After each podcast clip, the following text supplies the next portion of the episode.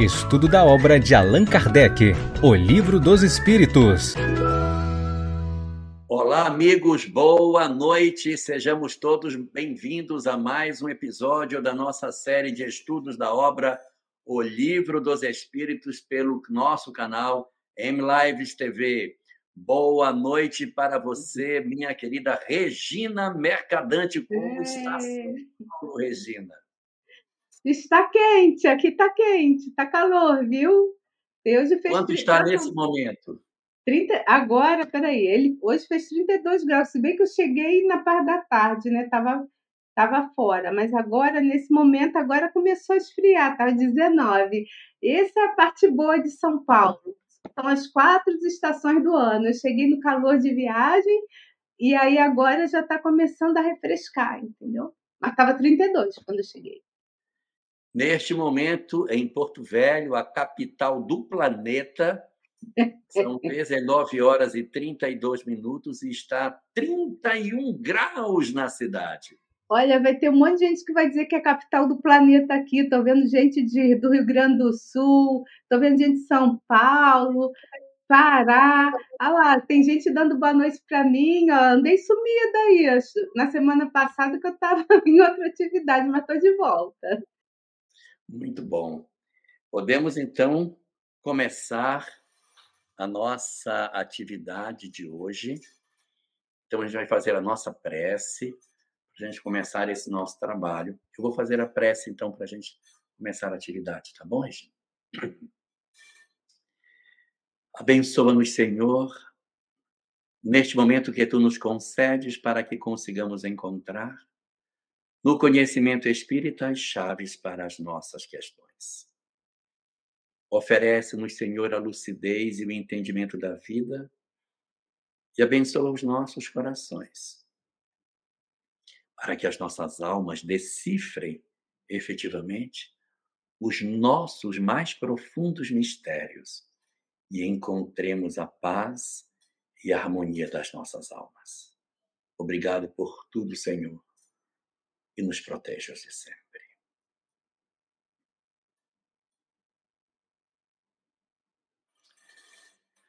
Nosso grupo aqui, nosso trabalho, nosso, nossa atividade, nosso canal, desenvolve vários grupos de estudo, grupo do Livro dos Espíritos, grupos de estudos da obra de Manuel Filomeno, grupos de estudo das obras diversas é, que nós possuímos em vários aspectos diferentes.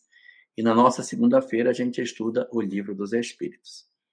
Nós estamos hoje, na sequência desses nossos estudos, chegando ao episódio número 105 dos nossos estudos, e por isso nós estamos na questão hoje 603 para frente. As questões anteriores a gente pode pegar nos episódios que já aconteceram no passado. 106, tá, Jorge? Esse é o 106, né? É. Esse é o 106. Então, 106. Isso. E, nesse sentido, é, nós estamos estudando o último capítulo da segunda parte do Livro dos Espíritos, que é essa relação dos três reinos. E nessa discussão dos três reinos, nós estamos vendo sobre aquilo que a gente poderia chamar de os animais e os homens. A gente já viu um módulo anterior, que era os minerais e os vegetais, agora os animais e os homens. E dentro desse, desse trabalho, a gente tem é, o estudo dessas questões, a começar hoje da questão 603 e até 610 vão ser questões que a gente vai trabalhar sobre esse aspecto do homem e dos animais. Podemos começar? Regina Mercadante. Olha, é um luxo, não é? A gente ter você parte, né? Ó, tem gente aí que é fã, tá vendo? É, tô vendo. Olha aí. A incrível Regina Mercadante, olha aí. Você precisa conhecer Regina Mercadante ao vivo. É. Ao vivo e a cores. É. Quem pôde teve lá, viu? Teve um evento lá, da, da, lá no, em Sergipe, que foi o Congresso Sergipe, então algumas pessoas puderam falar comigo pessoalmente. Então foi uma Olha alegria, sabe? Foi uma alegria. Mas vamos lá, né, Jorge? Vamos começar. É, tá dando um pouquinho de eco no seu áudio aí. Eu tirei, vê se não, não ficou bom agora. Eu já tirei, eu percebi. Tá bom. Ainda tá dando eco? Não, não tá mais não. Bom, na questão 603 de O Livro dos Espíritos, nós temos essa questão feita por Kardec aos espíritos. Nos mundos superiores, os animais conhecem a Deus, ou seja, como é essa relação entre Deus e os animais nos mundos que são superiores? E a gente vai perceber que, na leitura que a doutrina espírita nos oferece sobre isso, Mundos superiores não são os mundos de regeneração, tá? Os mundos de regeneração não são mundos superiores. Mundos superiores são os mundos ditosos e os mundos celestiais. Mundo de regeneração é um mundo ainda numa etapa é, intermediária de evolução. O mundo de provas e expiações e o mundo primitivo são mundos inferiores, tá bom? Então, nos mundos superiores, os animais eles já conhecem a Deus? Resposta: não. Por que não? Porque eles não têm raciocínio ainda. Ainda que eles pertençam a mundos superiores, eles não alcançaram a condição hominal, ou seja, não têm um raciocínio desenvolvido, não têm uma capacidade intelectual verdadeiramente já desabrochada para que ele consiga é, entender que que exista um criador, eles não conseguem compreender, mas eles veem é, os humanos, a criatura humana, aqueles que possuem é, a intelectualidade desenvolvida, como sendo é, a grande referência de inteligência em torno dos seus passos. E aí, no livro dos Espíritos, assim: para eles, o homem é um Deus, como outrora os espíritos eram deuses para o homem. Então, no passado, os homens olhavam os espíritos e atribuíam a eles a condição de deuses. Pela, pelos canais da mediunidade, eles viam os espíritos e chamavam esses espíritos de deuses. E agora, quando os animais, portanto, veem o homem, eles não têm uma percepção de um criador, então eles enxergam, na verdade, é, os espíritos como se eles fossem efetivamente é, os deuses dos animais. E aqui eu estava lembrando de uma. Então, não é, isso não é espiritismo, né? mas é mais para a gente compreender um pouco certos, certos pensamentos que as pessoas trazem, né? da diferença entre o gato e o cachorro. Não sei se você conhece, Regina. A diferença do. Não? Um mia, o outro ah. late, é isso? Não, é outra diferença. A diferença é a seguinte: o, o cachorro, é, ele chega em casa, aí ele vê o, o humano, o humano coloca comida para ele, o humano coloca água, o humano cuida dele, leva no médico, faz todos os cuidados. Então o cachorro diz assim: Nossa, esse humano é incrível. Ele deve ser Deus. Assim diz o cachorro. O gato passa pela mesma situação. O humano coloca água, coloca comida, leva no médico, cuida, dá carinho. E o gato pensa assim: nossa, esse humano coloca comida, coloca água para mim, me leva no médico, me cuida, faz tudo por mim.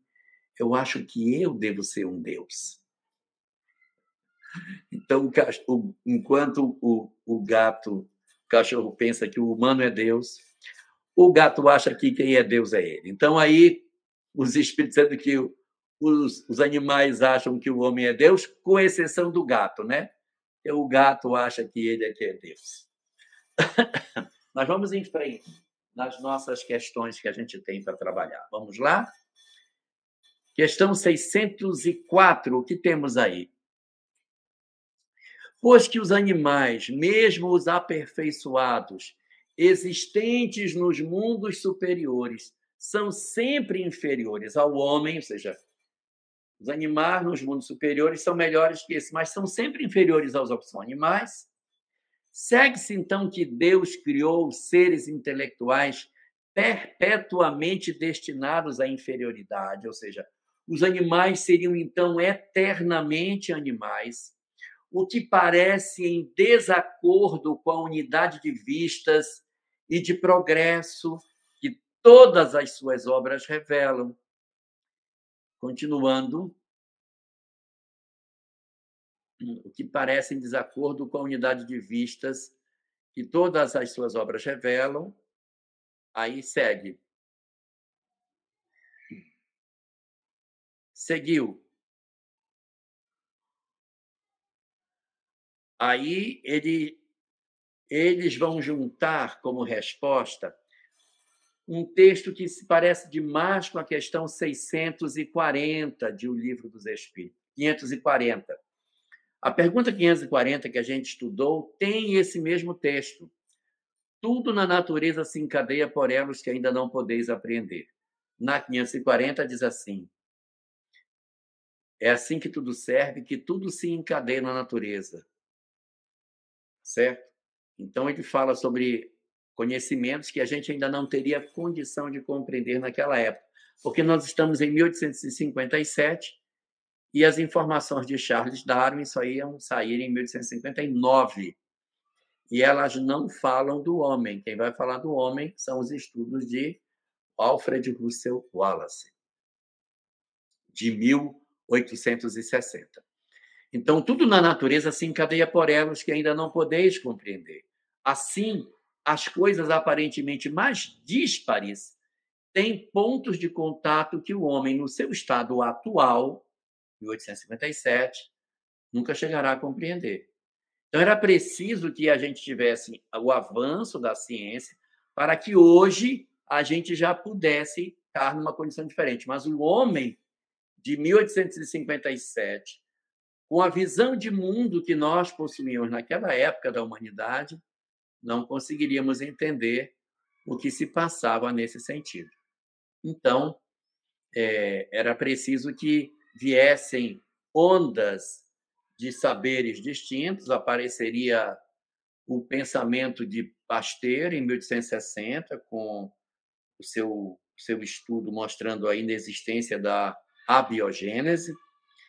Teria que ter os estudos de Mendel de 1880 sobre a genética, os estudos de DNA e de mutacionismo de Hugo de Vries de 1900 para que a gente pudesse se organizar mais intelectualmente e depois tivéssemos a oportunidade de conhecer a obra Evolução em Dois Mundos, que é uma obra que vem trazer para nós essa leitura espiritual dessa relação dos homens com os animais e o grande mecanismo do mutacionismo feito nos dois mundos, para que a gente pudesse entender.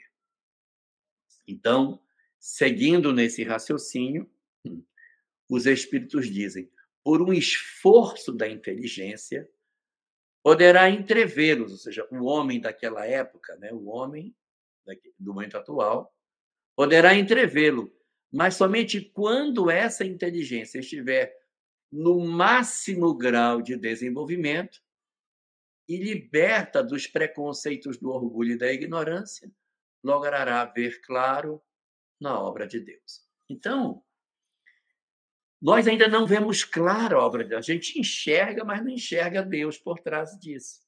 A gente enxerga, Regina, mas a gente não atribui a um Criador. A gente já sabe dizer assim: não, a evolução das espécies existe, sim. Existe um majestoso mecanismo através do qual os seres se aprimoram progressivamente, as espécies evoluem, ocorre o mecanismo de transformação e evolução das espécies. Sim, eu reconheço tudo isso. Eu consigo perceber o mutacionismo acontecendo. E agora, recentemente, eu estava no interior de São Paulo, ali na região de Araras, conversando com o pessoal sobre evolução. E um companheiro nosso estava dizendo o seguinte: eu estava comentando sobre o que é que promove a mutação? Eu tenho um determinado animal que tem esse DNA. E o que é que faz com que esse DNA experimente alterações e experimente a chamada mutação? A ciência oficial diz que é, embaixo dos nossos pés existe material radioativo que bombardeia o DNA e pode fazer as alterações. E dizem também que a radiação das estrelas, que vem pelo cosmos, também atinge os nossos corpos e promove a mutação. No intervalo, o rapaz que é da área de ciências me chamou e disse assim: Eu queria dar uma contribuição naquilo que você estava falando sobre mutação. Você pode falar. Eu vi que quando você falou da mutação feita por raios cósmicos, você fez assim um movimento como se você dissesse que é uma coisa meio absurda, né? Disse, não, é porque está nos livros de medicina, eu conto, mas eu acho realmente assim uma ideia muito bizarra, mas tudo bem, acho que é possível isso. Pois é, isso que eu quero falar para você. Hoje, na ciência oficial, os raios cósmicos são a maior fonte de mutação, mais do que os que tem embaixo do nosso pé. Então, olha o que acontece, Regina. O Senhor das estrelas, o Senhor do universo, criou as estrelas. Olha a genialidade do Criador. Ele criou as estrelas que emitem radiações que se propagam pelo universo infinito. E essas frequências que essas estrelas possuem atingem as galáxias, os sistemas solares, os planetas e são os maiores promotores do processo de evolução. Então, a assinatura de Deus no mecanismo da evolução está marcado nos grandes mecanismos dos raios cósmicos, os raios interestelares que se espalham pelo universo são a matriz resultante do mecanismo de aprimoramento dos nossos corpos. Então, o Criador deixou essa assinatura no grande processo de mudança das criaturas, né? Muito interessante. Então, a gente tem todo esse processo de desenvolvimento dos animais. Nós não conseguimos entender isso em 1857. E nós só vamos conseguir entender plenamente quando a nossa mente estiver, conforme está a questão 604, a nossa mente estiver despida de todos os aspectos relacionados com aquilo que a gente poderia é, chamar de preconceitos, de orgulhos.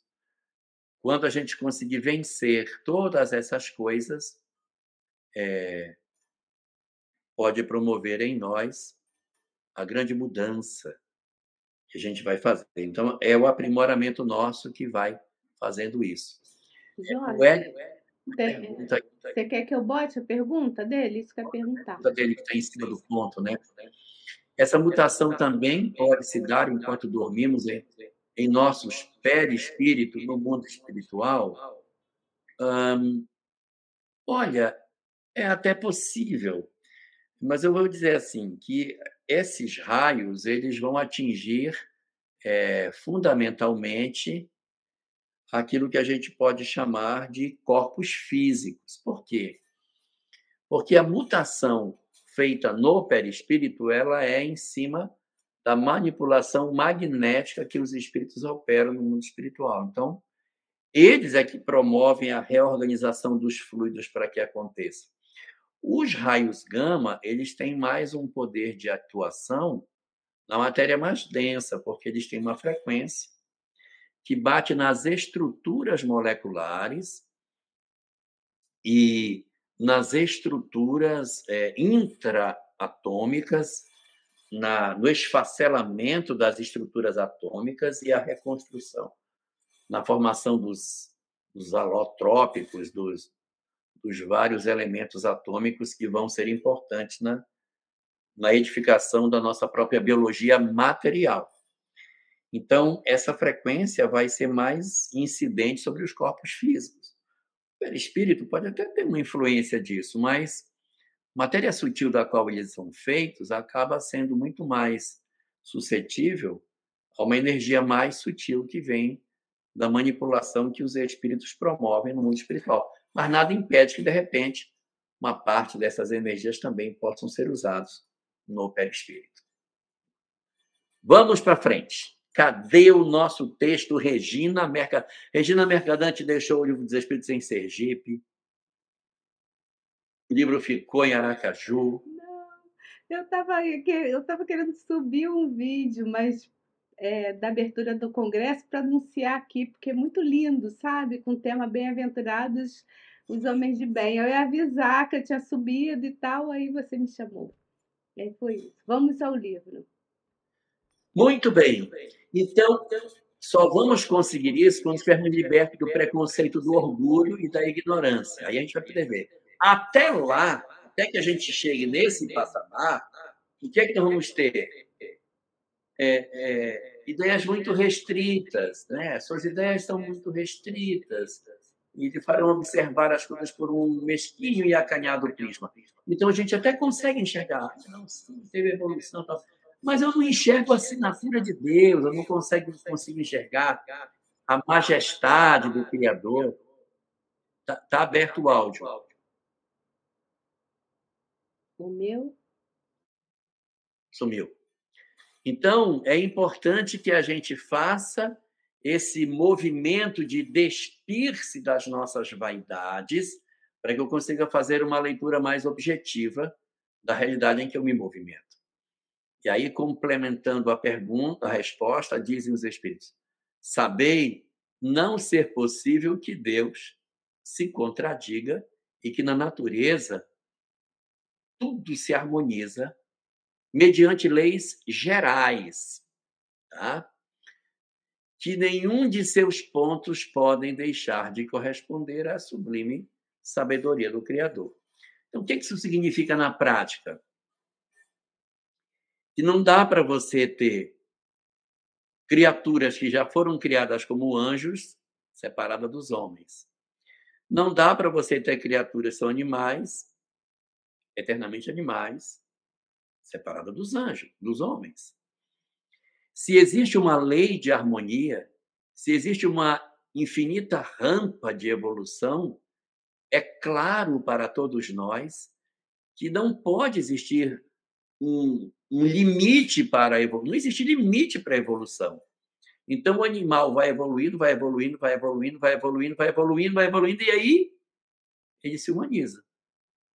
A tendência é que esse princípio do inteligente fique cada vez mais humanizado até chegar ao ponto em que ele assume uma característica verdadeiramente humanoide e passa a ter pensamento contínuo e a partir dali ele é espírito, é, começa a ter experiências por conta do seu livre-arbítrio e se inscreve na condição de exercitar também expiações, porque até esse momento ele só teria prova, conforme a gente viu em questões anteriores que comentava que os, os princípios espirituais, os, os animais, eles não possuem experiências expiatórias, apenas provacionais.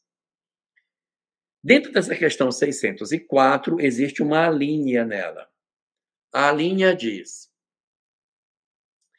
a inteligência é então uma propriedade comum, um ponto de contato entre a alma dos animais e a alma dos homens?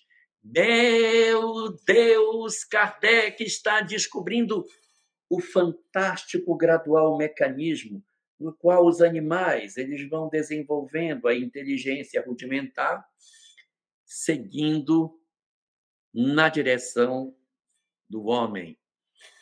E aí vem os espíritos colocando que é a inteligência é uma propriedade comum e um ponto de contato entre a alma dos animais e a alma dos homens.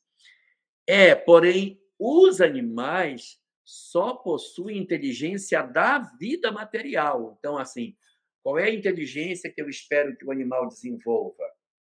Aprender a fugir, aprender a caçar, onde buscar água, como se proteger. Nossa, quanta, quantas é, experiências um animal vai precisar passar para que ele desenvolva determinadas habilidades. Estava vendo outro dia é, um ataque de leões a uma manada de gnus. E a manada está cheia de filhotes. Então, como é que eles fazem? eles colocam os filhotes todos no centro da manada e as fêmeas ficam em redor dos filhotes. E os machos em redor das fêmeas com os seus chifres apontados para os leões. Vem com meus filhotes. Experimenta ver. Então eles se protegem, porque se os filhotes estiverem soltos, eles são presa fácil. Então eles se articulam. E aí vem a grande pergunta: quantos milênios para que um gnu desenvolva a compreensão de que é preciso esse movimento instintivo, mas que é de uma inteligência rudimentar, para que ele proteja a sua prole? Muito tempo para isso se desenvolver, para que esse instinto se constitua como sendo uma ação que se espalha por todo o rebanho. Agora, a inteligência dos animais são só para a vida material. Aprender a caçar, se proteger, reproduzir, alimentar-se, procurar determinadas possibilidades de crescimento. Mas os animais eles não possuem discussões filosóficas sobre a vida. Como a gente estava vendo antes, o, o animal ele não não percebe a existência de Deus, ele não não compreende que Deus existe. Isso não está na dinâmica das coisas. E, e aí, quando a gente percebe o processo de desenvolvimento dos cis, a gente vai descobrir que os homens têm já uma dimensão diferente. A dimensão deles é além da intelectual, tem a dimensão é, moral. Então, para que eu saia do mundo físico, perdão, do mundo de primitivo, para ingressar no mundo de provas e expiações, eu tenho que passar por uma porta que só tem uma chave. A chave dessa porta se chama inteligência. Eu não consigo sair do mundo primitivo e entrar no mundo de provas e expiações se não tiver essa chave, a chave da inteligência. Quem não tem, não entra o princípio espiritual que não alcançou a condição de espírito, ele não ingressa no mundo de provas e expiações, ele fica retido no mundo primitivo porque ele não consegue avançar. Então, aí, quando eu entro no mundo chamado mundo de provas e expiações, eu vivo nele desenvolvendo a inteligência e tenho que achar a segunda chave, que é a chave moral. Porque eu só passo para o estágio seguinte, a porta tem duas chaves: inteligência e a chave da moralidade. Se eu tiver só inteligência, fica preso no mundo de provas e expiações, repetindo as experiências. Para que eu ingresse na etapa seguinte, eu tenho que conseguir achar essa segunda chave para fazer a minha mudança. E olha só o que diz lá na pergunta. Vamos botar 604A. Diz assim: a inteligência é então uma propriedade comum, um ponto de contato entre a alma dos animais e do homem? É. Porém, os animais só possuem inteligência da vida material. No homem, a inteligência proporciona a vida moral. Não existe reflexão moral para animais. Só existe reflexão moral para humanos. Se os animais não possuem vida moral, não tem sentido falar de expiação. Só tem sentido falar de prova. Por mais dolorosa que seja a experiência, que um espírito, que um animal esteja passando, essa experiência, ela é, na verdade, uma experiência sempre, sempre, sempre uma experiência provacional. 605. Vamos lá. Aqui a Camila faz até um comentário. Ele só entende o que é moral quando há inteligência para distinguir. Sim, Camila, é isso mesmo. Ele só vai entender o que é o mundo moral quando a sua inteligência estiver desenvolvida a ponto dele discernir o que é o certo do que é o errado. O animal não tem condição de compreender o que é certo e o que é errado. Ele age por instinto. Mas ele não pode dizer, ah, eu acho que eu vou dividir isso, que não é correto eu fazer essas coisas. Olha só aqui a Kátia Catalani falando para nós. Os golfinhos têm um som como um apito, e cada um tem um som para a comunicação entre eles. Como explicar? também a inteligência relativa de acordo com a espécie. Sim. São rudi... oh, porque é o seguinte, Kátia, a gente não pode pensar assim, aqui é animal, aqui é homem. Nós estamos num processo lento de construção. André Luiz, quando fala sobre isso no livro Evolução em Dois Mundos, ele diz que os animais eles, eles pensam como se fosse uma linha tracejada. A linha risca, a linha não risca. Quando pensa, a linha risca. Quando não pensa, não tem risco. Então, tem determinados animais que são muito atrasadinhos, então eles quase não agem por inteligência, agem só por instinto. A, a canetinha quase não risca.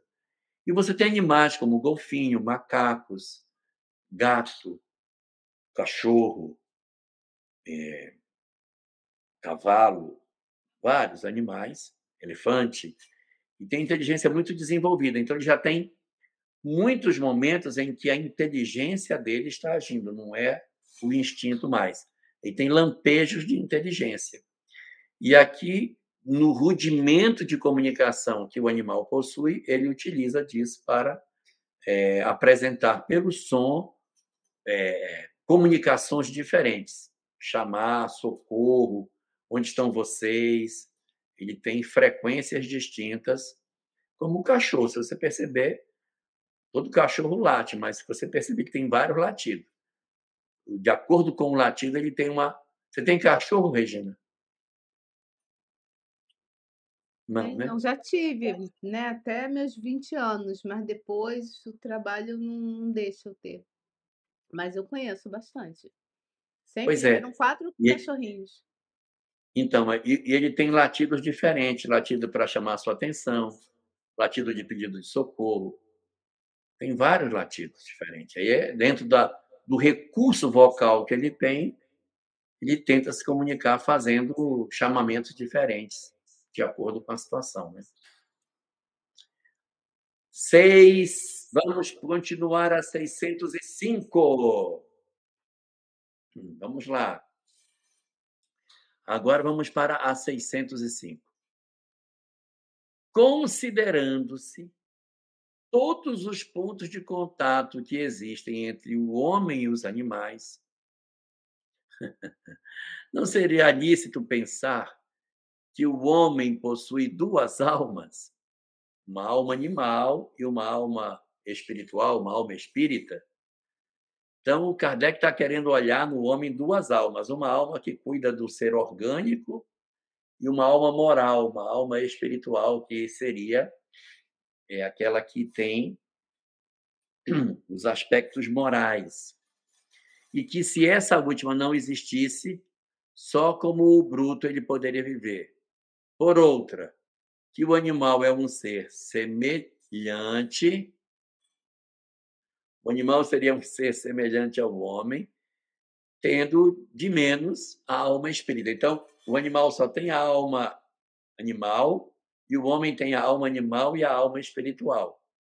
Dessa maneira de ver, resultaria serem os bons e os maus instintos do homem, efeito da predominância de uma ou da outra dessas duas almas. É, um, é uma maneira de pensar, mas essa maneira não é a maneira que os espíritos apresentam. E a gente vai encontrar isso na resposta que os espíritos dão.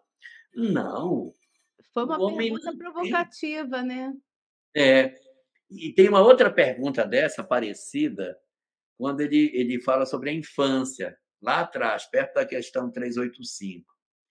Ele diz assim: Não parece que quando o indivíduo se torna adulto, mudando sensivelmente o comportamento de quando era criança, que houve a troca do espírito, ou seja, um espírito ficou enquanto era criança, quando se tornou adulto, aquela criança saiu e entrou o espírito adulto no lugar dela, porque a criança tem um comportamento infantil. Então a pergunta era essa, né?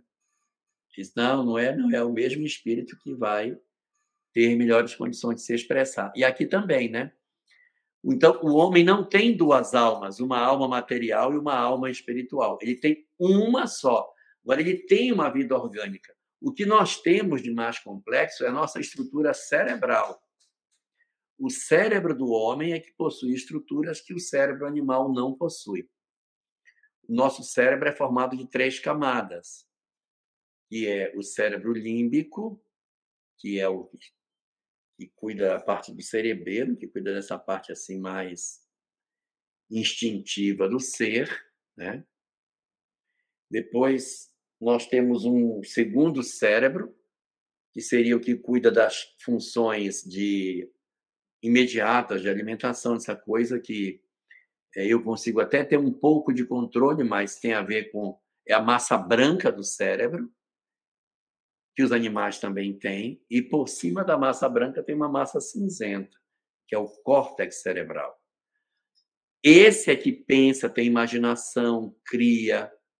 Esse é onde está verdadeiramente o pensamento humano, o dom de pensar como o ser humano faz, está nessa porção do, do cérebro que está ligada ao, a esse ambiente mais do córtex cerebral e não das estruturas mais radicais que a gente tem. Então, nós temos três estruturas cerebrais, mas é uma alma só.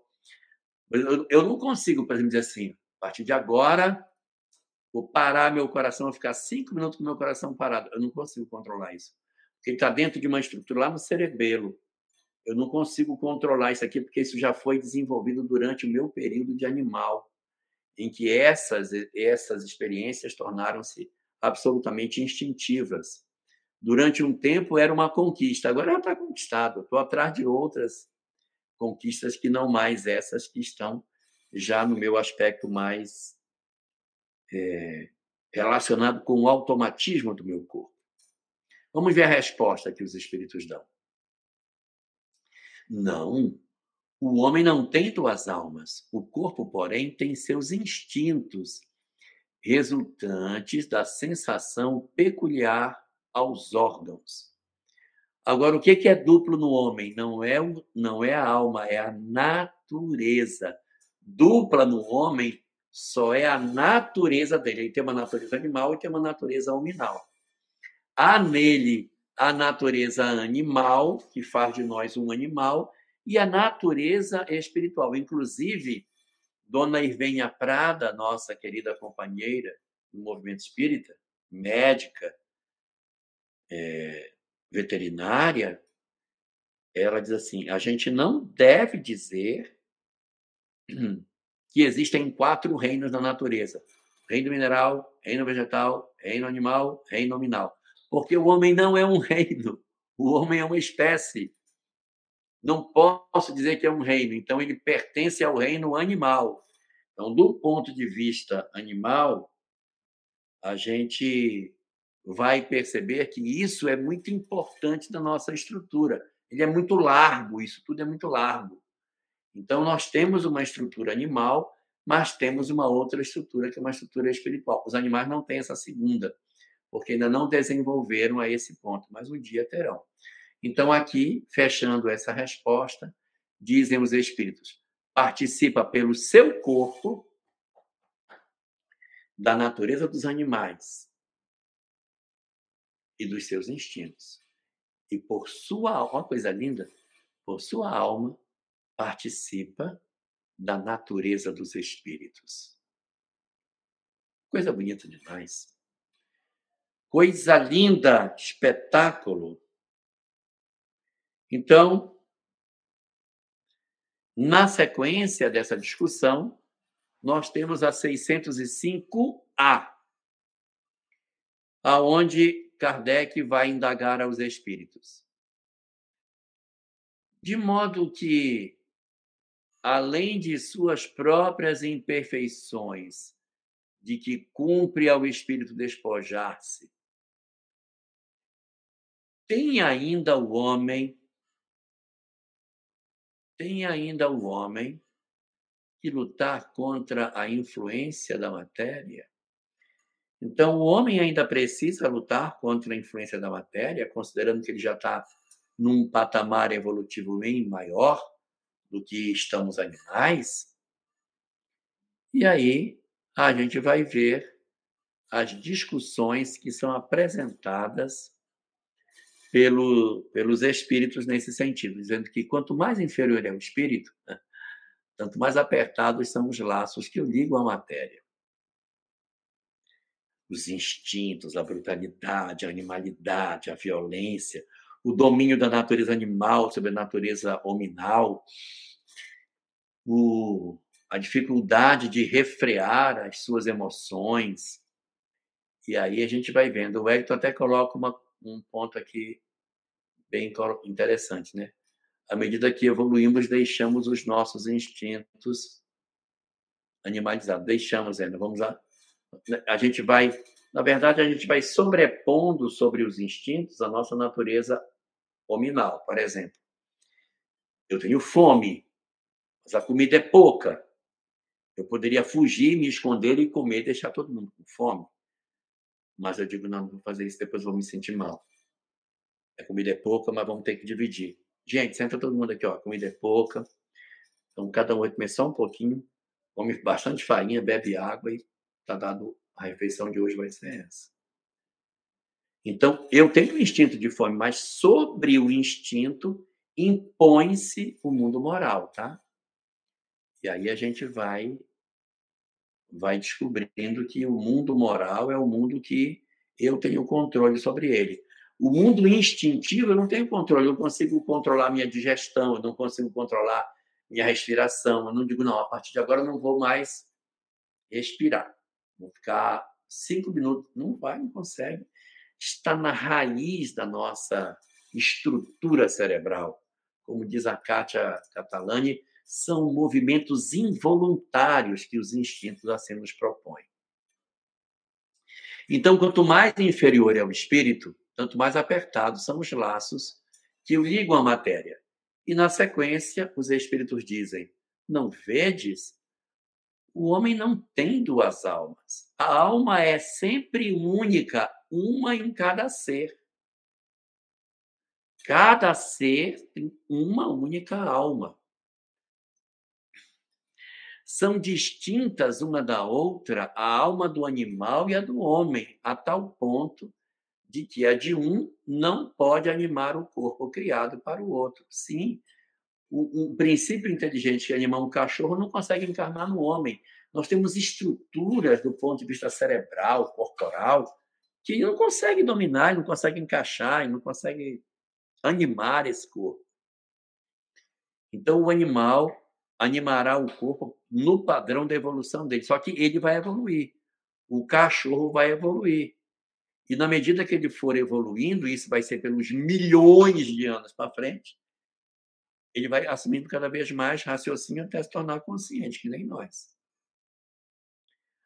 Então segue o texto dizendo: Conquanto não tenha alma animal, que por suas paixões o nivele aos animais, o homem tem o corpo que às vezes o rebaixa até eles. Por isso que o corpo é um ser dotado de vitalidade e de instintos. Porém, inteligentes esses e restritos ao cuidado que a sua conservação requer. Então a gente vai aprendendo com essa circunstância que a inteligência e a moral vão submetendo os instintos.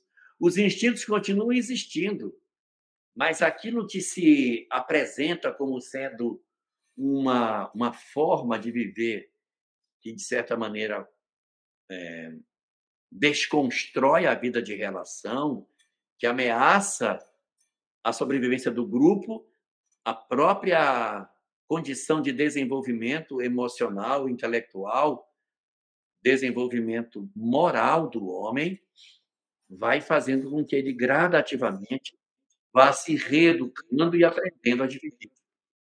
Entendeu? Vencer o egoísmo e o orgulho, não é? Jorge, e no período anterior. Oi. Desculpa, o fenômeno da metempsicose, né, que todo mundo, algumas pessoas acreditam, para o espiritismo você, é, não existe, né? Você voltar, né, como você falou, em corpos de animais, até sim, sim. É, inclusive, essas são as perguntas 611 a 613. A gente vai ter três perguntas um pouquinho mais para frente para discutir é, sobre esse aspecto. Então, o que, é que a gente faz de leitura de tudo isso? Que tudo faz parte de um grande mecanismo de evolução. Eu venho como animal, apenas experiências instintivas, nada de inteligência. Aí eu preciso chegar na condição nominal. Aí eu começo a ter lampejos de inteligência. Lampejo, lampejo, lampejo. Esses lampejos vão ficando cada vez mais frequentes, frequentes, frequentes, até o momento em que a minha inteligência fica praticamente contínua. Aí chega uma hora que pum, a luz acende de vez e não apaga mais. Conceitualmente eu virei espírito. Agora, os meus desafios são completamente diferentes. Não é mais desenvolver instintos. Agora é desenvolver ao máximo a inteligência e aprender os princípios da moralidade. Mundo de provas e expiações é isso.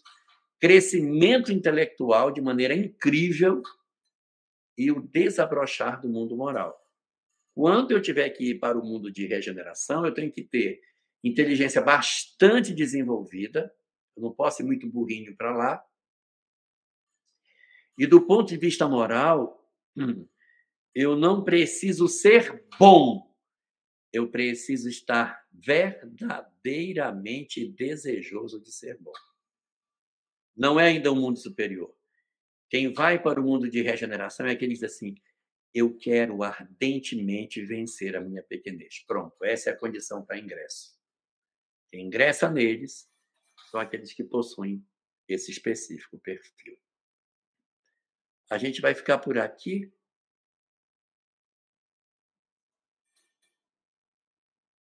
Cadê? Não terminou a, resposta? Eu tá fechado. que você não queria.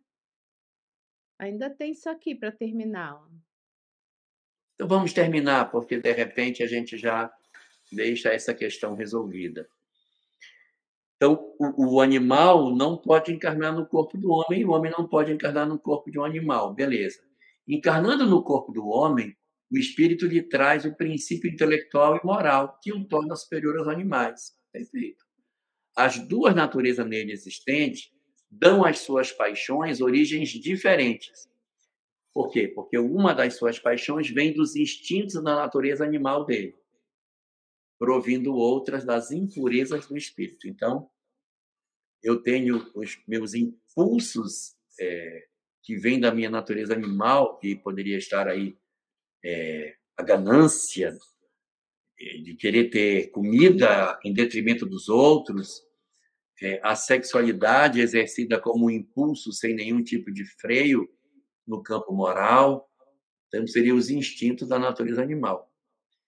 E os outros da segunda natureza vêm das impurezas do espírito, que são as coisas que a gente, os crimes ou delitos cometidos com a inteligência, a maledicência, a, aquilo que a gente faz jogando uma pessoa contra o outro, planejar uma vingança. Então, é usar a inteligência a serviço do mal, é da impureza do espírito, de cuja encarnação é ele a imagem e que mais ou menos simpatiza com a dos apetites animais. Então, nós vamos nos desenvolvendo e nos desembaraçando dessa nossa natureza animal purificando-se, o homem se liberta, ou o espírito, né? Se liberta pouco a pouco da influência da matéria. Lindo. Sob essa influência, aproxima-se do bruto. Isento dela, eleva-se à sua verdadeira destinação. Então, é essa que é a transição, abandonar a minha animalidade e iniciar a minha conexão com a angelitude, para que eu perceba a destinação que todos nós possuímos nas nossas vidas. É, tem uma pergunta aqui, Jorge. Posso colocar? Pode colocar. Pode. Então, um animal pode evoluir até virar um espírito humano? Eu vou, vou escrever essa pergunta diferente. Então, um animal pode evoluir até chegar à condição de ser um humanoide está falando humano, parece que ser igual a nós, né? Não necessariamente humano, mas ele pode, ele vai desenvolver E lá na frente, esse animal vai ter uma inteligência mais aguda e vai ter condição de compreensão de si próprio. Mas isso não é para agora. Vai ser bilhões de anos para que a gente consiga fazer essa verdadeira mudança que o, o mundo precisa realizar é, ao longo da sua caminhada evolutiva. Então, o que, que eu tenho? Tenho animais, hoje, que vão lentamente aprendendo cada vez mais, a inteligência vai ficando cada vez mais aberta, só que isso não é para agora. Seu cachorro, Vanessa, vai continuar sendo cachorro. Ele não vai virar homem agora, não. E vai, daqui a milhões de anos, a espécie cachorro vai começar a ter expressões de inteligência que não tinha no passado. É essa espécie, essa espécie aí do cachorro, evoluindo dentro da espécie dela que vai dar origem à formação de seres humanoides em condição de inteligência. Lá para frente, hoje a gente não vai ter isso. Referência teórica para isso é nas obras de Herculano Pires, tá bom?